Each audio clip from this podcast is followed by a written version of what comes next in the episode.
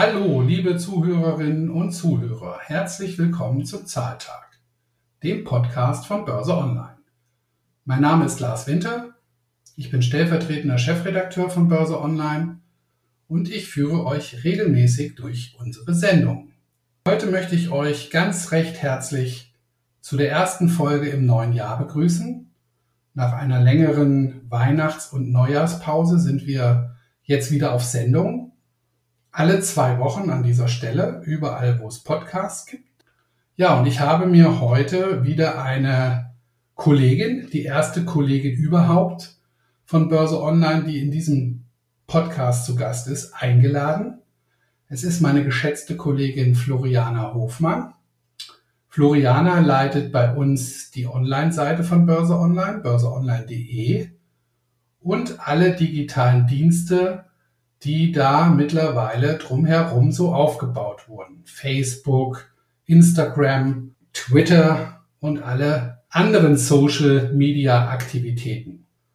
Und jetzt geht's los. Freut euch auf eine neue Ausgabe von Zahltag.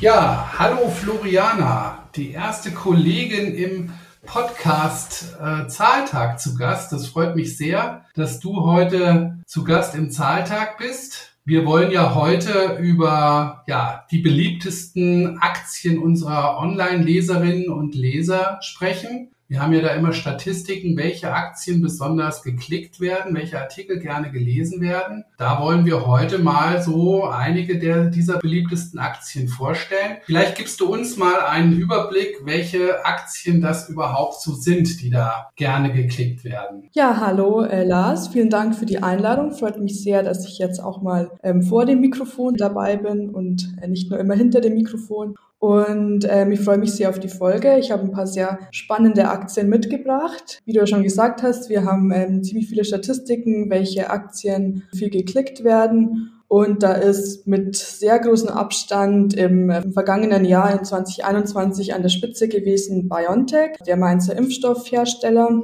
Danach kam Nel Asa, der Wasserstoffhersteller und am Platz drei nochmal ein Impfstoffhersteller, nämlich CureVac. Also schon mal sehr spannend, sehr spekulative Werte und im zweiten Teil der Top 10 sozusagen kommen dann aber auch eher konservative Werte. Da ist dann Bayer dabei, Daimler, VW, Deutsche Telekom, SAP, also ja, die großen DAX-Werte, die unsere Online-User sehr stark interessieren. Das spiegelt sich so ein bisschen mit den Depots der Deutschen auch. Also die meisten oder viele Deutsche haben eben genau diese Werte im Depot. Viele Leute haben eine Biontech-Aktie und viele Leute haben aber auch eher konservativere Aktien, VW-Aktien, Telekom-Aktien. Was ich auch sehr spannend finde, dass wir hier einen ziemlich starken Home-Bias haben, also die Konzentration einfach auf den deutschen Markt. Acht der zehn Aktien der beliebtesten und meistgeklickten Aktien sind aus Deutschland, aber eben nicht deutsche Aktien, weil die BioNTech nämlich an der Nasdaq notiert ist. Ja, das stimmt. BioNTech kommt aus Mainz, ist aber momentan an der Nasdaq hauptsächlich notiert, aber man kann sie in Deutschland auch kaufen. Genau. Also sie ist handelbar auch an deutschen Börsen. Okay, das äh, ja, verwundert mich jetzt nicht ganz so sehr, weil wir oft auch in Börse Online natürlich auch äh, Leseranfragen bekommen, oft zu DAX-Werten. Also aber naja, so ein paar Überraschungen sind schon dabei. Nel Asa sagt mir persönlich jetzt wirklich eigentlich nur was vom Namen. Ich kenne natürlich auch so ein bisschen, ich weiß auch, was die machen, aber so richtig die Aktie kenne ich nicht. Aber sie ist sehr beliebt bei unseren Leserinnen und Lesern. Ja, auf jeden Fall eine spannende Auswahl. Und du hast ja jetzt mal drei Aktien davon herausgepickt, die wir jetzt mal näher durchleuchten. Welche Aktien sind denn das? Ähm, zum einen die Biontech-Aktie. Da habt ihr zwar in der Folge 5 schon länger drüber gesprochen, aber ich dachte mir, da es einfach mit so einem großen Abstand am Platz 1 der meistgeklickten Aktien steht, ist es einfach ein Must, dass wir jetzt heute da nochmal drüber sprechen. Dann mhm. habe ich mir auch nochmal die Nelasa-Aktie rausgepickt und ähm, dann nochmal die Daimler-Aktie, weil ich einfach nicht über den Top-3-Wert, die CureVac-Aktie sprechen wollte, weil ich nicht über zwei Impfstoffaktien heute sprechen wollte und mir auch die rausgepickt habe, die wir von Börse Online zum Kauf empfehlen. Und die CureVac-Aktie steht bei uns zurzeit nur auf Halten. Ja, okay, ja, das ist doch eine schöne Mischung. Da ist für jeden etwas dabei. Ich würde mal sagen, wir fangen gleich ganz oben an mit der Biontech-Aktie. Wir haben uns BioNTech ja auch schon mal in Folge 5 des Podcasts gewidmet, als wir über Impfstoffhersteller gesprochen haben. Seither hat sich schon einiges getan, vor allem im Kurs. Leider muss man sagen, weil wir haben die Aktie ja auch zu deutlich höheren Kursen zum Kauf empfohlen. Die hat sich anders entwickelt, ist so ein bisschen, ja, ein bisschen ist relativ stark sogar zurückgekommen. Gib uns doch mal eine neue Wasserstandsmeldung. Also nach ähm, eurer Folge, die war ja Anfang November, da hat sich dann die BioNTech-Aktie erstmal ziemlich erholt und Ende November ähm, ging es dann aber los, da ging es dann ziemlich stark nach unten. Seit Ende November haben wir ein Minus von ungefähr 40 Prozent. Ähm, Ende November ist auch die neue Corona-Mutation Omikron aufgetreten. Ähm, und dadurch herrscht einfach sehr viel Unsicherheit im Markt und gerade auch bei den Impfstoffherstellern. BioNTech hat dann ziemlich schnell herausgefunden, dass eine dritte Dosis, also der sogenannte Booster, wohl auch gegen diese Variante, gegen diese Omikron-Variante schützt. Dann kam auch noch die Meldung von dem BioNTech-Partner Pfizer, dem US-Pharmahersteller, dass die jetzt ein Corona-Medikament ähm, auf den Markt bringen und haben dann eben kurz vor Weihnachten letztes Jahr in den USA die Notfallzulassung bekommen. Pavloxid, das nimmt man oral als Pille ein, wenige Tage nach Symptombeginn und macht es dann fünf Tage lang, zweimal täglich und nimmt jeweils drei Tabletten. Und dieses Medikament, das soll schwere Covid-19-Verläufe bei Risikopatienten um knapp 90 Prozent verhindern. Genau, das ist eben eine ein weiterer Baustein zur Pandemiebekämpfung, aber konkurriert natürlich in gewissem Maße auch mit der Impfung, obwohl man trotzdem immer aus pandemischer oder aus epidemiologischer Sicht die Impfungen natürlich immer am Platz einstellen, weil es natürlich besser ist, eine Infektion gleich von Anfang an zu verhindern, als sie dann zu bekämpfen.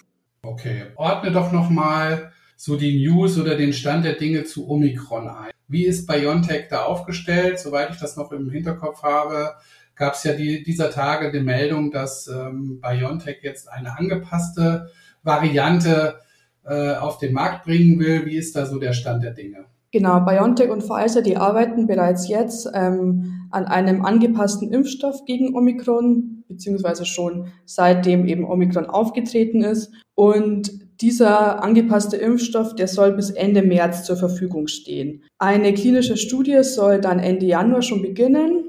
Dieses Datum Ende März hat äh, BioNTech auch dieser Tage nochmal bestätigt.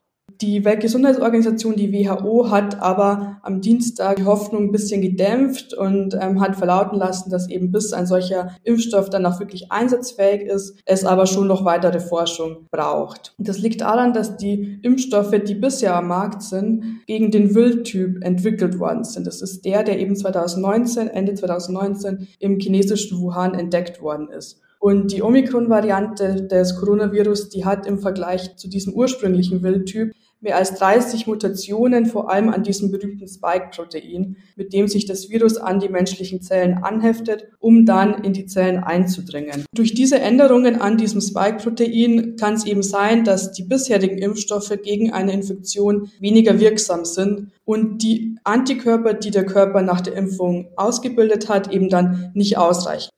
Am Dienstag hat BioNTech ja Zahlen präsentiert wie sahen die aus? Kannst du uns da mal eine Einschätzung geben?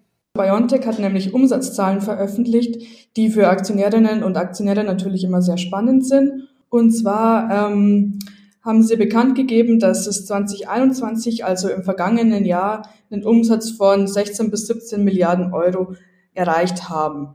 Und für das nächste Jahr oder beziehungsweise für das laufende Jahr, für 2022, erwarten sie ebenfalls Umsätze von 13 bis 17 Milliarden Euro.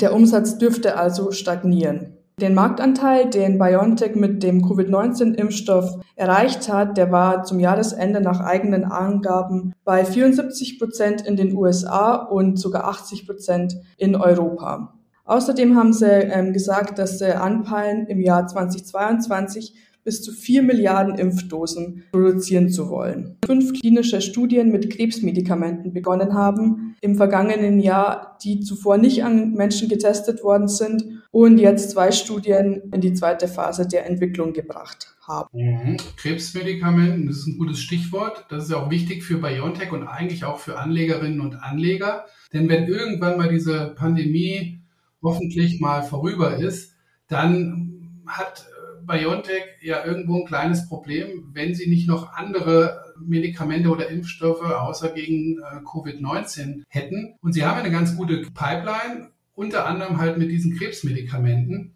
Ja, und es gibt ja nicht nur Krebsmedikamente und äh, Corona-Impfstoffe in der Pipeline, sondern BioNTech forscht ja auch noch an weiteren Medikamenten oder Impfstoffen. Was ist da noch so im Programm?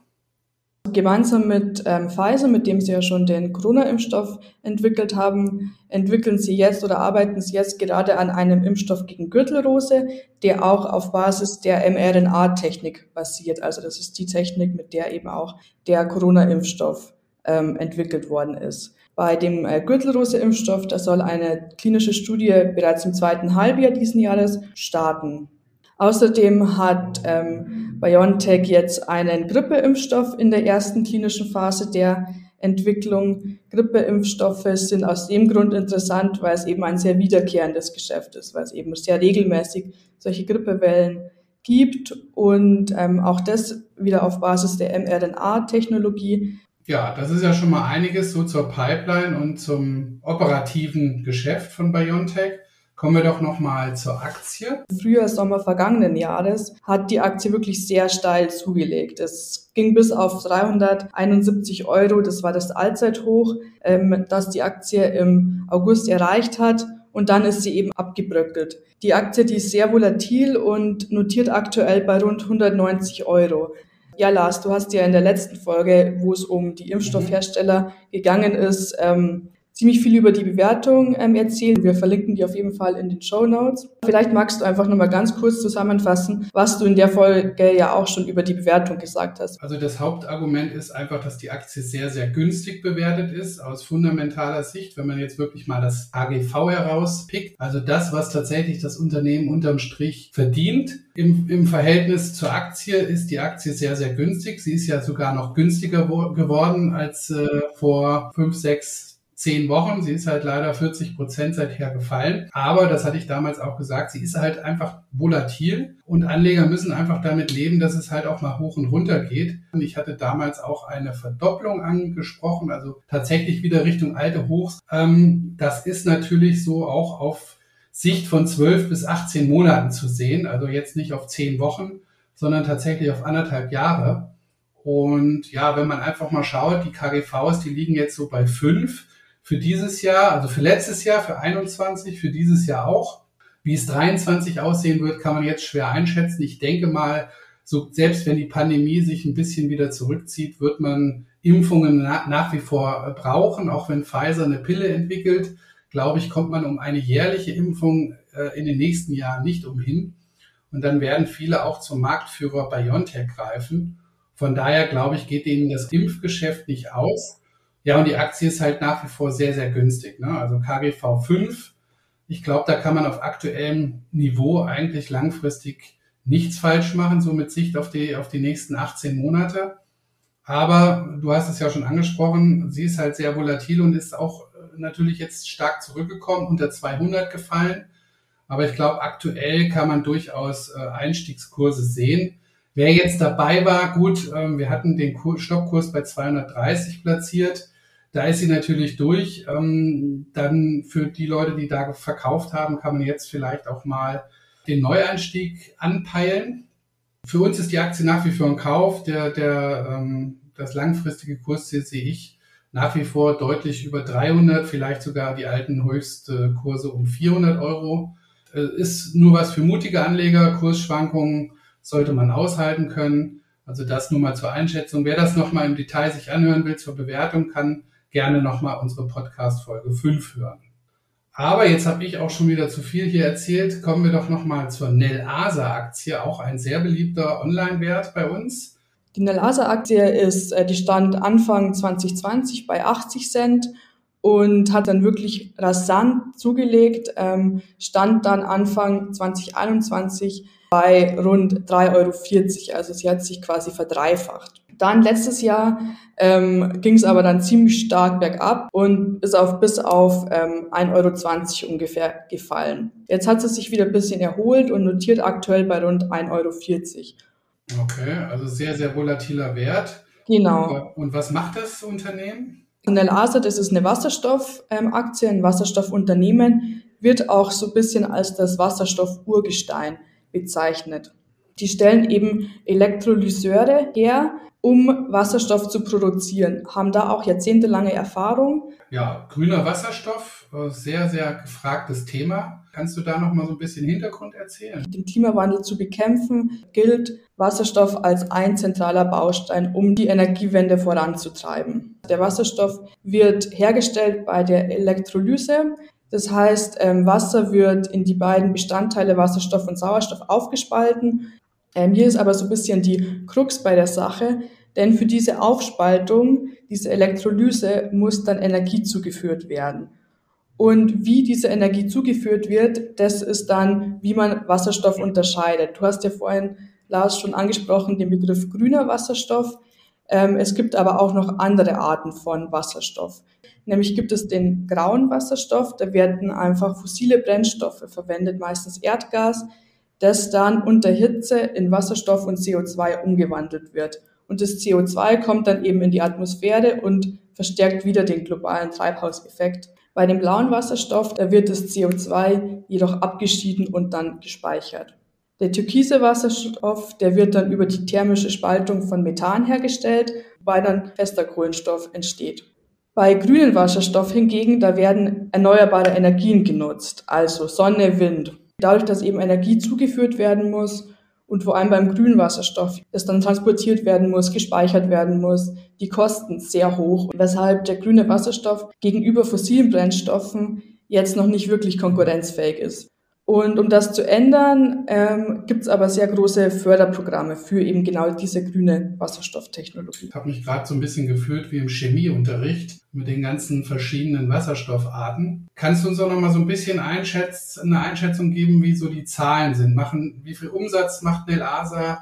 Machen die Gewinn oder machen die noch Verluste? Also einen Gewinn macht Nelasa nicht, das kann ich schon mal gleich sagen. Im dritten Quartal haben sie einen operativen Verlust ähm, eingefahren von 113 Millionen norwegischen Kronen. Der Umsatz allerdings, der hat sich im Gesamtjahr Januar bis September, weil endgültige Zahlen liegen eben noch nicht vor, um 30 Prozent auf 550 Millionen Euro gestiegen. Sie haben auch einen sehr guten Auftragsbestand, ähm, momentan ungefähr so 100 Millionen Euro. Also man sieht schon, die Aktie ist einfach sehr, sehr spekulativ und man wettet einfach damit darauf, dass der Wasserstoff erfolgreich ist. Ja, also das muss man, glaube ich, wirklich im Hinterkopf haben, dass das Unternehmen noch äh, sehr, sehr spekulativ ist, also hohe Verluste. Aber wenn es natürlich dann irgendwann mal gut geht und das sich durchsetzt, kann das natürlich auch schnell drehen und dann kann das auch sehr profitabel werden und das ist halt schon eine Wette darauf, dass das irgendwann mal sich durchsetzt. Also sehr, sehr spannende Aktie, aber auch sehr, sehr spekulativ. Ja, auf jeden Fall, ja. Okay, trotzdem interessant auf jeden Fall. Aber kommen wir doch mal zu einem dritten Wert, den du uns hier näher vorstellst. Diesmal etwas konservativeres, was auch fast jeder kennen dürfte, und zwar die Daimler-Aktie. Daimler, das ist schon seit, seit Jahren äh, wirklich immer bei den, äh, bei den Spitzenplätzen im Ranking auf börseonline.de dabei. Ähm, Biontech und Nelasa sind jetzt ja eben erst in den letzten Jahren oder jetzt erst im letzten Jahr dazugekommen. Aber Achtung, ähm, Daimler heißt nicht mehr lange Daimler, sondern sie heißen eben ab 1. Februar Mercedes-Benz. Das finde ich echt spannend, muss ich sagen. Da bin ich mal gespannt, wie so der Markt das so einordnet und wie man sich damit so auseinandersetzt. Zu den Fahrzeugen, da sagt man eh schon immer Mercedes. Äh, an, der, an der Börse war es immer die Daimler-Aktie. Früher ja Daimler Chrysler, das war auch nochmal so kompliziert, dass man einen Amerikaner noch im Namen hatte. Jetzt äh, geht man wieder ganz zurück zu den Wurzeln, Mercedes-Benz. Ich bin gespannt. Mhm, ja, da bin ich auch gespannt. Genau. Ähm, ja, dann gab's ja vor kurzem die Abspaltung von Daimler Truck. Daimler Truck ist auch börsennotiert geworden. Ja, gib uns doch mal dazu so ein bisschen Einblick, deine Einschätzung? Also wie du ja schon gesagt hast, ähm, Daimler hat das äh, Truck-Geschäft abgespaltet, um sich künftig ganz auf das Pkw-Geschäft Mercedes-Benz zu fokussieren, wie es ja dann auch im Namen ähm, sich widerspiegelt. Diese Abspaltung von Daimler Truck, die war am 10. Dezember, also vor ungefähr einem Monat. Und da hast du, wenn du eine Daimler-Aktie, beziehungsweise wenn du zwei Daimler-Aktien im Depot hattest, eine Daimler Truck-Aktie automatisch ins Depot gebucht bekommen. Das heißt, sie haben einfach aus dem Gesamtkonzern die Truck-Spalte abgespaltet und als einzelnes Unternehmen an die Börse gebracht. Ähm, Daimler selbst ähm, bleibt aber mit 35 Prozent Anteil erstmal der größte Aktionär. Okay, und warum haben die das gemacht? Also Großkonzerne, ähm, wie es eben Daimler vor der Abspaltung war, die sind oft sehr komplex, haben sehr komplexe Strukturen, haben viel Bürokratie, ähm, kleine Sparten werden dann oft mal irgendwie übergangen, weshalb ähm, Großkonzerne an der Börse oft mit einem Bewertungsabschlag gehandelt werden. Und wenn jetzt ein Unternehmen sagt, es möchte eine kleinere Sparte abspalten, dann kann das eben zu einer Befreiung für diese Sparte werden und auch für den Mutterkonzern. Weil der Mutterkonzern kann sich dann voll auf sein Kerngeschäft konzentrieren und das ausgegliederte Unternehmen, das kann sich dann sehr frei entfalten. Und beide Unternehmen können eben agiler sein, sich besser auf Kundenbedürfnisse konzentrieren und dann auch mehr Wachstum generieren, was dann eben den AktionärInnen wieder in die Karten spielt, weil dann die Aktienkurse steigen. Das heißt also, getrennt sind beide Unternehmen unter dem Strich mehr wert als das alte, der alte Großkonzern.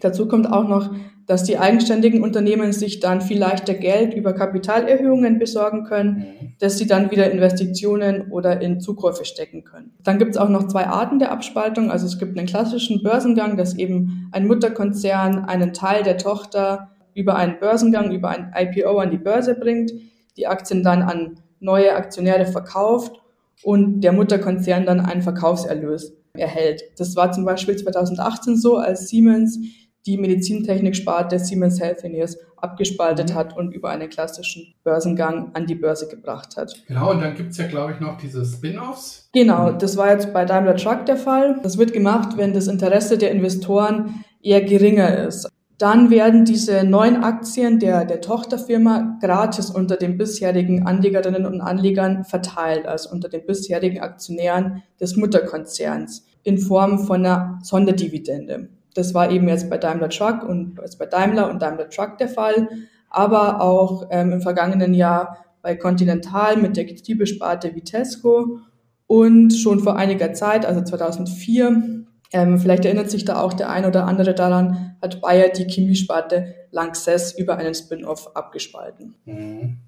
Ja, genau. Ähm, wie geht's ja jetzt bei Daimler bzw. Mercedes-Benz demnächst weiter. Daimler bzw. Mercedes-Benz, die zielen jetzt sehr konkret ab auf das Luxussegment, eben Klasse statt. In den vergangenen Jahren hat man das schon, hat sich das schon abgezeichnet. Da stand Daimler im Premium-Segment, also im Wettkampf mit Mercedes, BMW und Audi immer an der Spitze, weil sie eben sehr hohe Verkaufszahlen hatten. Diese hohen Verkaufszahlen, die konnten sie aber nur erzielen, weil sie sehr viele Kompaktwägen verkauft haben, die weniger rentabel sind.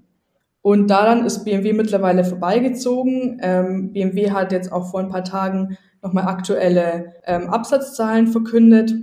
Und zwar hat ähm, BMW im Gesamtjahr ein Plus von 8,4 Prozent ähm, beim Absatz erzielen können. Daimler selbst konnte nämlich ähm, im Gesamtjahr fünf Prozent weniger Fahrzeuge verkaufen als noch im Vorjahr. Und bei BMW ist es eben ein Plus. Man sieht auch schon jetzt die Fokussierung auf das Luxussegment, denn äh, Mercedes-Benz hat Absatzrekorde bei den hochprofitablen Marken Mercedes Maybach, Mercedes AMG und auch bei der G-Klasse. Und Mercedes will ja richtig Gas geben bei den Elektrofahrzeugen. Wie ist da so die Prognose? Also bis 2025, so ist der Plan, soll die Hälfte des Absatzes elektrisch sein. Und ähm, laut dem Businessplan, den Sie kürzlich vorgelegt haben, nehmen sie dafür ähm, für die Jahre 2022 bis 2026 ähm, insgesamt mehr als 60 Milliarden Euro in die Hand. Und ähm, die Strommarke EQ, ähm, das sieht man ja jetzt auch schon jetzt, da hat sich der Absatz im vergangenen Jahr ähm, mehr als verdoppelt, also sogar plus 150 Prozent ähm, ist der nach oben geschossen. Kannst du noch mal so ein bisschen was auch zu den Risiken sagen? Weil ich meine, Chipmangel und auch Lieferkettenproblematik trifft ja Daimler auch ziemlich stark. Genau, also wir haben seit über einem Jahr den, den Chipmangel, es fehlen Vorprodukte, ähm, Rohstoffe sind sehr, sehr teuer geworden. Ähm, das liegt einfach daran, dass es immer mal wieder Lockdowns gibt in Asien. Viele Produkte, viele Chips können einfach nicht hergestellt werden. Also man sieht hier einfach noch sehr stark, oder man sieht hier sehr stark die Auswirkungen der Pandemie auf den Chipmarkt, weshalb dann die Produktion immer wieder gestoppt werden muss.